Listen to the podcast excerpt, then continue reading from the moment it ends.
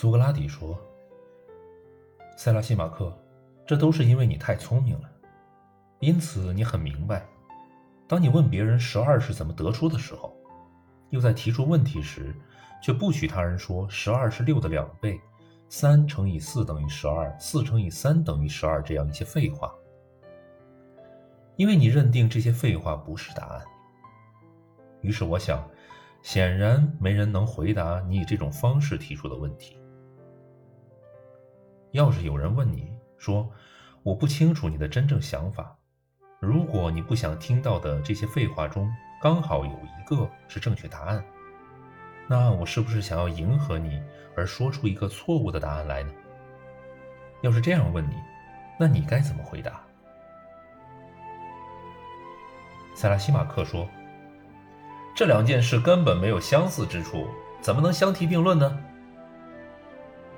苏格拉底说：“没有理由说他们不相似，就算不相似，但被问的人认为其中有个答案是对的，我们还能堵住人家的嘴不让人家说吗？”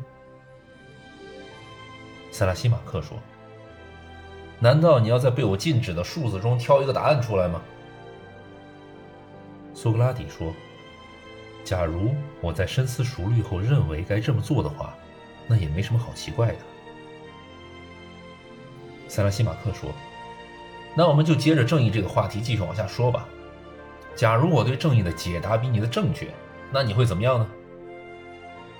苏格拉底说：“假如你的解答比我的正确，我就立即承认自己知识浅薄。知识浅薄的人，除了向智者学习，再没别的了。”塞拉西马克说：“你还真是虚心，不过钱还是要照罚的。”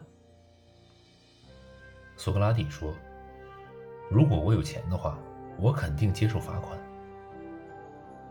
格劳孔这时说：“苏格拉底，罚款的事你不用发愁。”塞拉西马克，你继续说，我们愿意替苏格拉底分担。苏格拉底说：“我的朋友，在这种情况下，一个人怎么能做出回答呢？首先，这个人是无知的，却不承认自己无知。”其次，即使是他对这件事有自己的看法，也被一位权威人士堵住了嘴。因此，还是由你来说更合理。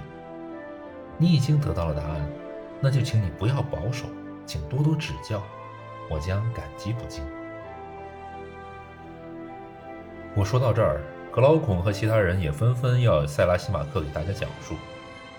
他本来就跃跃欲试，想露一手，自认为得到了正确的答案。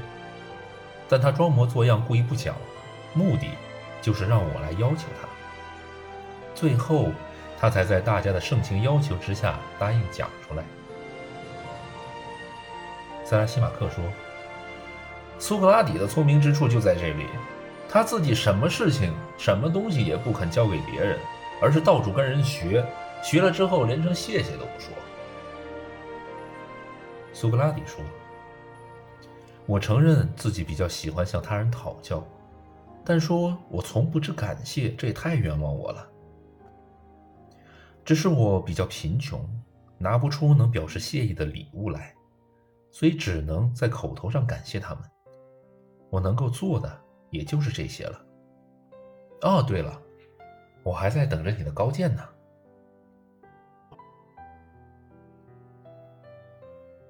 塞拉西马克说。